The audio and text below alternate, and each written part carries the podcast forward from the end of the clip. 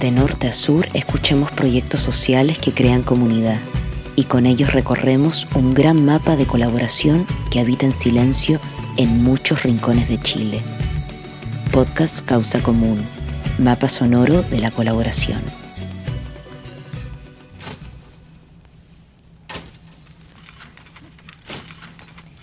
Agroquímicos, privatización de semillas y cambio climático. Ese es el escenario complejo que enfrenta la agricultura actual.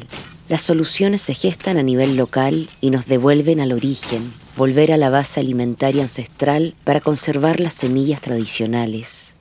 Cuatro comunidades diaguitas de Huasco son las gestoras de esta idea, que unidas a otros pueblos originarios buscan revalorizar las semillas de sus taitas y mamitas, convirtiéndose así en protectores de esta herencia patrimonial y custodiando a su vez la riqueza nutricional para las futuras generaciones. Biodiversidad alimentaria nace con el pueblo diaguita, donde se hace una recuperación y revalorización de su biodiversidad agrícola en la provincia del Huasco. Y posteriormente el pueblo mapuche se suma a esta iniciativa ya que ellos sienten que también su semilla se está perdiendo y nos invitan a formar parte de esta recuperación. A partir de ahí se empieza a sumar gente del pueblo Aymara, también del pueblo Rapanui y desde entonces tenemos esta alianza que se transforma en Fundación Biodiversidad Alimentaria. La pérdida de la biodiversidad agrícola es un fenómeno ambiental de gran impacto para la sociedad. Esta nueva forma de hacer agricultura con químicos entre medio apaga los diversos colores que pintaban antes los campos. ¿De qué color es un tomate? Que todos contestemos al unísono, rojo es inquietante. La respuesta debiera ser de muchas variedades y colores, con aromas vivos y distintos sabores.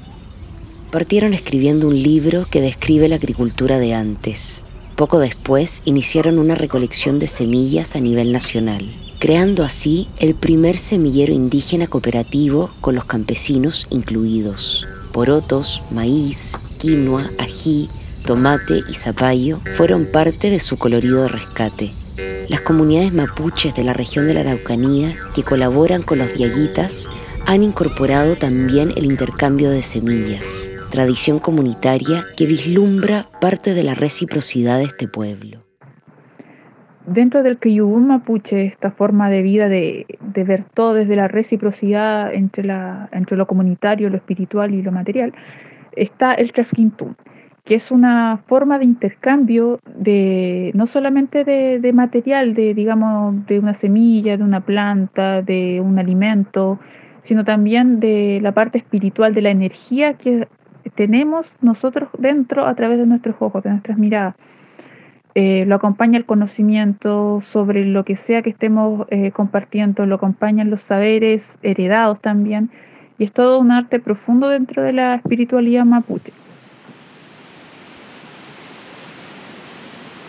Apropiarnos de las semillas no es solo romper tradiciones, es también un usufructo de conocimientos milenarios y cosmovisiones apostar por alimentos diversos, saludables e inocuos, destruyendo la lógica del sistema actual en nuestros corazones.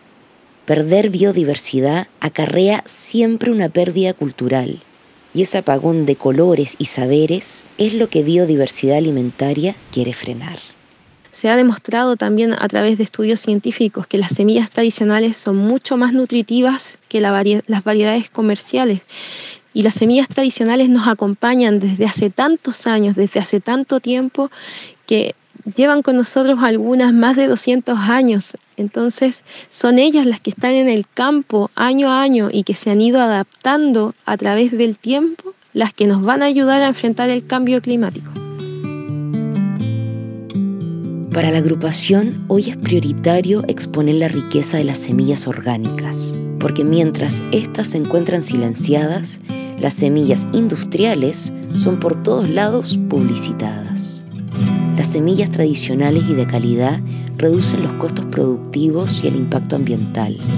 Además hacen sostenible la existencia de la pequeña agricultura familiar y a los cambios climáticos se adaptan con mayor facilidad.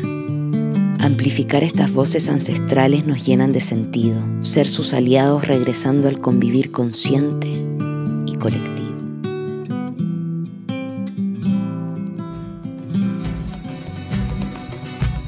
Si quieres escuchar más historias de colaboración, síguenos en Spotify como Causa Común. Súmate y comparte esta causa común, un podcast de Fundación Lepe.